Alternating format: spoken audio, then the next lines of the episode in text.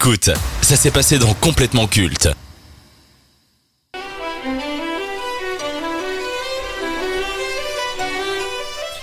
Après Barbie, il est temps de parler du film qui a lancé ce que l'on appelle la guerre de l'été dans les salles de cinéma à travers le monde.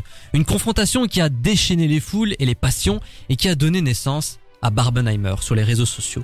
On parle bien entendu du nouveau film de Christopher Nolan, considéré limite comme un dieu pour beaucoup de cinéphiles, Oppenheimer. Avec Nolan, vous pouvez être sûr que chacun de ses films possède un nouveau concept et un traitement inventif.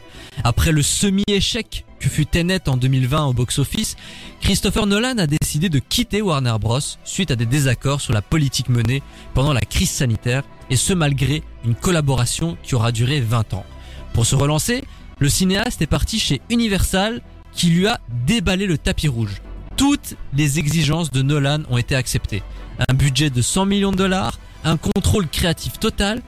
Il a aussi demandé qu'aucun film du studio ne sorte pendant trois semaines avant et après la sortie de Oppenheimer. Pour son douzième long métrage, le réalisateur britannique souhaitait revenir à des choses plus simples, à savoir un biopic. Mais simple ne veut pas dire simpliste. Le biopic du cinéaste britannique se déroule en 1942. Convaincu que l'Allemagne nazie est en train de développer une arme nucléaire, les États-Unis initient dans le plus grand secret le projet Manhattan, destiné à mettre au point la première bombe atomique de l'histoire. Pour piloter ce dispositif, le gouvernement engage J. Robert Oppenheimer, brillant physicien qui sera bientôt surnommé le père de la bombe atomique. C'est dans le laboratoire ultra secret de Los Alamos, au cœur du désert du Nouveau-Mexique, que le scientifique et son équipe mettent au point une arme révolutionnaire dont les conséquences vertigineuses continuent de peser sur le monde actuel. Comme d'habitude, les castings des films de Nolan sont dantesques et celui-ci ne va pas y échapper. On retrouve son acteur fétiche Killian Murphy dans le rôle de Robert Oppenheimer Emily Blunt, Matt Damon, Robert Downey Jr., Gary Oldman, Florence Pugh, Rami Malek, Dan DeHaan ou encore Kenneth Branagh. Avant de parler du film, quel est votre rapport au cinéma de Christopher Nolan? Qu'est-ce que vous pensez de ce réalisateur? Lucas Ah merde, putain, mais j'avais une, j'avais une blague sur le film, moi, du coup, je peux pas la faire maintenant. Ah bah on va commencer Euh, avec Maxime. Non, je te- je t'en prie, fais ta petite blague. Bah non, mais le film, c'était une bombe. Alors est-ce Merci, que je j'ai pense qu'on aura beaucoup de un gens qui vont bruitage? se manifester dans les commentaires. Malheureusement non, tu as de la chance. Ah merde. Le cinéma de Nolan. Ben, le cinéma de Nolan, je pense qu'un peu comme tout le monde, c'est quelque chose, c'est quelqu'un qui a déjà marqué son empreinte dans le cinéma, c'est quelqu'un aussi qui arrive à s'approprier souvent les rôles qui parfois sont compliqués, qui arrive à en faire des personnages charismatiques, des personnages mythiques, des personnages cultes. Donc euh, moi je suis plutôt adepte et fanatique de, de ce réalisateur et acteur-là. Mathis.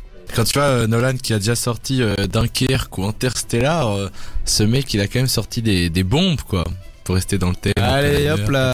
Vous allez m'obliger à sortir un bruitage là, mais bon allez, continue. Il attendait le bruitage, bref. Et euh, du coup, euh, ouais, no- honnêtement, Nolan, c'est c'est un grand réalisateur du cinéma et franchement, euh, tu peux rien dire dessus, quoi. C'est un gars respecté. Ben moi j'ai- j'ai- j'aime bien le cinéma de Nolan. Alors après je suis pas un fanatique à base de j'attends ces films avec impatience et, et je projette beaucoup de choses dedans.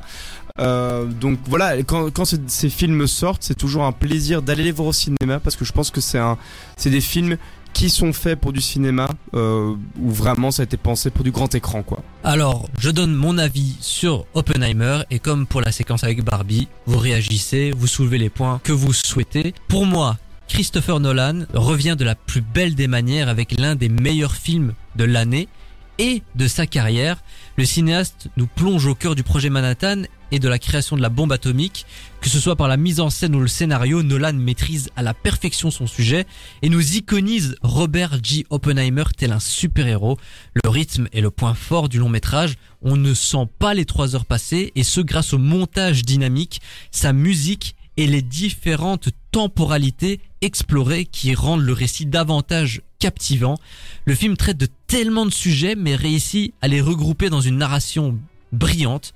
Après nous avoir plongé dans la création de cette bombe, Nolan interroge sur son utilisation et les conséquences qu'elle aura sur l'humanité. Une critique bien pensée qui possède beaucoup de grilles de lecture.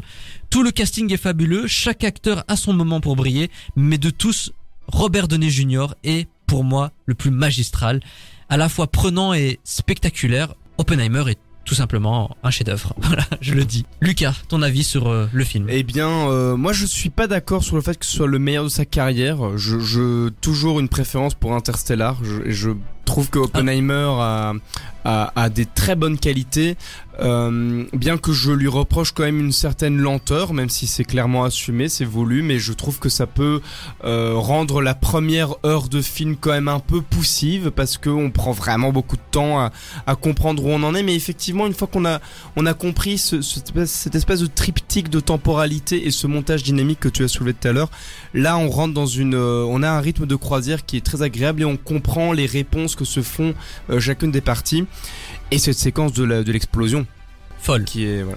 Mais je rejoins un peu ce que dit Lucas. hein. Pour moi, Oppenheimer, c'est vraiment un jeu artistique visuel, un jeu artistique sonore, vraiment, euh, vraiment impressionnant. On sent aussi qu'on attend ce, ce moment hein, de, de, de, de l'explosion de la bombe atomique arrivée, et il arrive justement, je trouve, à très bien entretenir justement ce suspense. On est un peu en latent, on est un peu toujours en stress avant d'arriver justement à ce moment-là. Et donc, je trouve que c'est plutôt, c'est plutôt un film qui est très réussi et qui est à la hauteur déjà de sa réputation. Eh bien, je vais un peu rejoindre l'avis de mes deux camarades ici autour de la table. Je trouve que c'est un film vraiment bah, c'est logique. On, on sent clairement la patte de Nolan, mais je suis d'accord avec Lucas. Je trouve que quand même Interstellar est quand même au-dessus parce que bon, Interstellar, on va pas revenir dessus, mais t'as quand même euh, une ambiance, etc. Que ici Oppenheimer, tu l'as. Mais un peu moins bien quand même. Et alors, je trouve que quand même trois heures, euh, c'est quand même long. Malgré l'histoire, t'es plongé dedans, mais la première heure, c'est quand même lent. Donc, euh, Justement, ma prochaine question, c'est par rapport à la durée du long métrage. Trois heures, ça a effrayé beaucoup de monde, notamment le studio qui se disait mais comment est-ce qu'on va vendre un film de trois heures? Au final, c'est passé. Est-ce que ça vous a paru long, Oppenheimer? Lucas? Euh, bah, eh ben, pendant la première heure, oui, mais après, non. Donc, euh, en fait, le, le, le- problème un peu de ça, c'est que les trois heures, euh, je suis pas d'accord avec toi qu'on les sent pas passer parce que à un moment, euh, ben voilà, euh, on, on- sent que ça fait trois heures qu'on est assis et voilà. Hum, ce qui est juste, c'est que je ne vois pas comment raconter cette histoire autrement que avec trois heures de film. Il y a tellement de choses abordées et c'est ça que moi je veux souligner, c'est que Nolan parvient vraiment à compacter beaucoup de thèmes et de personnages en presque seulement trois heures au final euh, et à aborder aussi bah, tu vois ce- cette espèce de, de questionnement euh, scientifique de ok on va faire une bombe atomique et puis cette espèce de remise en question de son monstre un peu comme Frankenstein euh, et euh, qu'est-ce que ça provoque chez le personnage? Et ça c'est quand même une prouesse quoi. La dernière heure, elle te prend à contre-pied. voilà Tu te dis, bon, bah c'est un biopic sur la création de la bombe atomique. Très bien, la bombe atomique est créée, le film pourrait se terminer. Et non, parce qu'après, il y a toute cette remise en question. On se met à la place de Robert J. Oppenheimer. Il commence à avoir des regrets. Il commence à se dire, qu'est-ce que j'ai fait? Et il y a euh, ce passage que je trouve assez euh, incroyable avec le président qui est incarné par Gary Oldman. On lui dit clairement, c'est moi qui ai donné l'ordre de jeter la bombe, c'est moi qui ai du sang sur les mains, pas toi. Et il lui dit, vas-y, fais-moi sortir ce pleurnichard de mon bureau. C'est assez, c'est assez Ouais. fort. C'est assez fort. Ton avis sur cette dernière heure, est-ce qu'elle était Bah, nécessaire Pour moi, c'était la. Non, oui, oui, elle était nécessaire parce que euh, c'est ça aussi qui est intéressant. C'est pas seulement qu'est-ce que le personnage a créé, c'est aussi son rapport à sa création. Et euh, moi, je me suis juste dit que ce... si c'est vrai. Parce que il y a, c'est un biopic, c'est, pas une autobio, enfin c'est pas une biographie. Le mec est quand même très naïf. Enfin, Oppenheimer quelqu'un de fondamentalement naïf. Frère, on te dit, ok, tu vas créer une arme qui a un pouvoir destructeur phénoménal. Ok, c'est bon, c'est parti, on y va. Ah, ah, vous l'avez utilisé. Ah bah, euh, bah non, mais attendez les gars. euh, bah frère. euh, Mais c'était pas ce qui était prévu. Bienvenue en Amérique. le mec. euh, Alors, on va quand même parler du phénomène qui a été Oppenheimer. Personne ne s'attendait à un tel succès. Actuellement, il a dépassé les 912 millions au box-office mondial, ce qui en fait le troisième plus gros succès dans la carrière de Nolan et surtout le biopic le plus rentable de l'histoire. Il dépasse Bohemian Rhapsody et ses 910 millions. Comment vous expliquez le succès euh, d'Oppenheimer? Est-ce que c'est grâce au mouvement Barbenheimer? Ou est-ce que le film aurait pu réussir sans cet engouement qui a été créé sur les réseaux? Je pense honnêtement que dans tous les cas, il aurait réussi, mais bien entendu, la propagande un peu autour et justement cette lutte, hein, on peut même remarquer que dans cette campagne, en fait, on a un côté d'affiche très sombre du côté d'Oppenheimer, d'affiche très colorée justement du côté de Barbie qui renforce encore plus justement cette, cette lutte-là.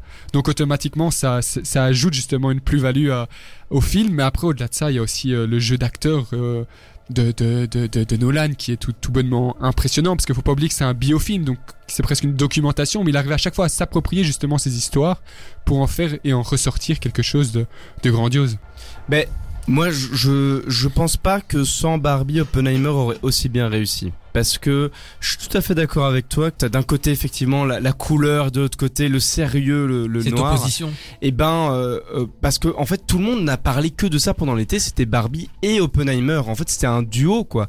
Et j'avais presque l'impression que sans le vouloir, leur pub se répondait. Tu vois, tu, tu parlais de Barbie, t'allais parler d'Oppenheimer à un moment. Et je pense que ça, c'est ça a beaucoup joué sur la perception du film et l'engouement qu'il a créé. Parce que franchement. Euh, qui aurait cru que les gens seraient intéressés par voir le créateur de la bombe atomique? C'est intéressant, c'est une chouette histoire, mais moi j'aurais pas pensé que ça aurait été ça qui aurait créé l'engouement cet été, tu vois. Ouais, clairement, je trouve que justement Barbie et Oppenheimer sont vraiment liés parce que comme Lucas vient de le dire, dès que t'entendais parler de Barbie, t'entendais parler d'Oppenheimer.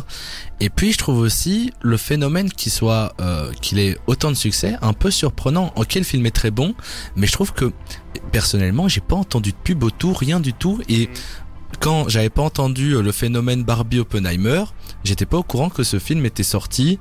Et je me dis que finalement, c'est peut-être même le bouche à oreille Ouais. et de d'entendre tes potes qui disent mec j'ai vu un film Oppenheimer trop bien et tout le monde te dit ça tu vois ça sur tous les réseaux sociaux Twitter j'ai vu un nombre de tweets là-dessus et euh, déjà enfin oui j'ai vu un nombre de tweets et tu te dis bah en fait euh, ce mais ce film a l'air génial donc euh, autant aller le regarder et je pense vraiment leur com a été super a été spécial et c'est du bouche à oreille clairement Mhm. Et j'ai quand même envie de vous donner une petite info. La raison pour laquelle les deux films sont sortis la même date, eh ben, c'est à cause de Warner Bros. Universal avait déjà donné une date de sortie pour Oppenheimer, c'était le 19 juillet 2023. Vous le savez, Nolan a quitté Warner Bros suite à des différends artistiques par rapport à la politique menée euh, sur le streaming et son échec avec Tenet. Comme Warner n'avait pas apprécié le départ de Nolan, eh ben ils se sont dit, eh ben on va flinguer son nouveau film en sortant notre blockbuster le même jour.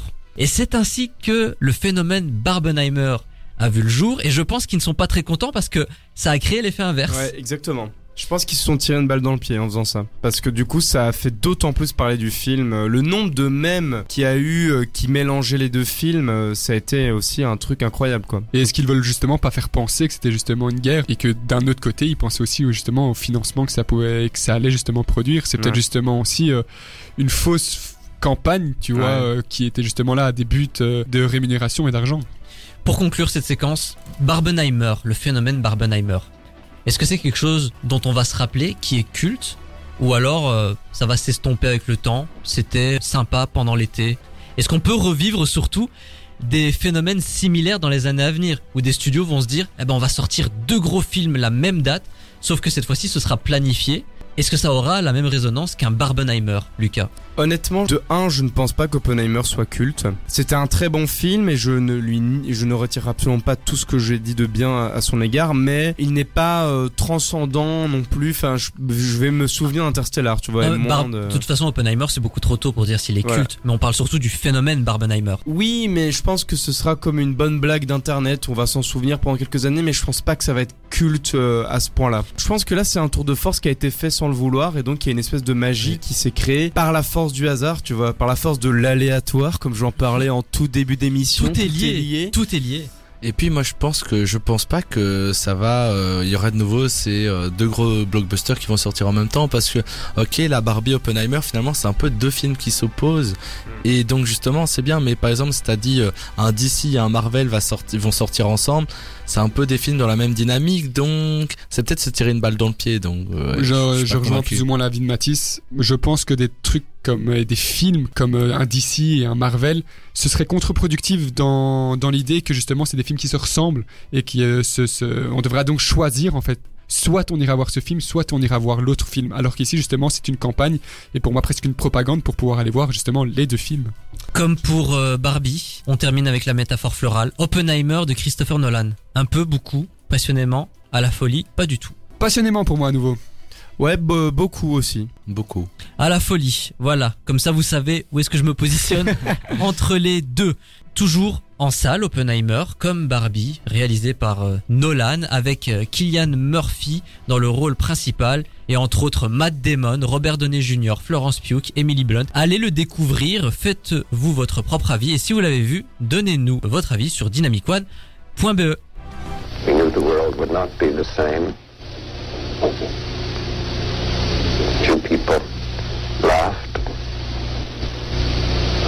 people cried.